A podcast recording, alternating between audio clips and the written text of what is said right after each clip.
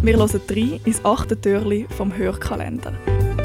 Das Team von der Podcast-Schmiede stellt euch die Podcasts vor, die auf unseren Kopfhörern heiß laufen. Der Peter Hanselmann ist überraschenderweise Fan geworden von einem Talkformat.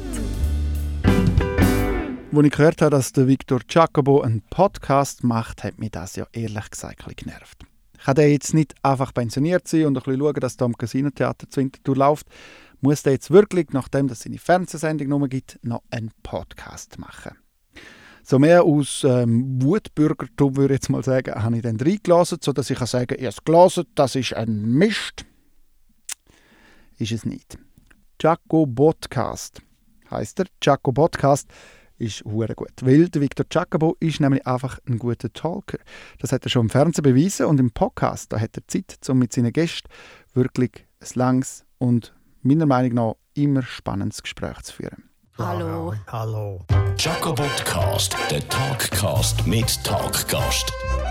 Ich rede heute in meinem Podcast wieder mit einer sehr guten Freundin. Meistens sind es ja Freunde bei mir da.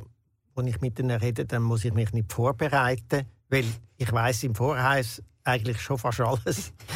äh, heute ist es die Lara Stoll. Jaco Podcast, mehr oder weniger regelmäßig gibt es auf Watson und Radio 24 und dort, wo es auch sonst Podcasts gibt. Der Hörkalender. Mit 24 Podcast-Tipps bringen wir euch durch die Adventszeit. Das Team von der Podcast-Schmiede wünscht viel Spaß beim Hören. Wir hören uns.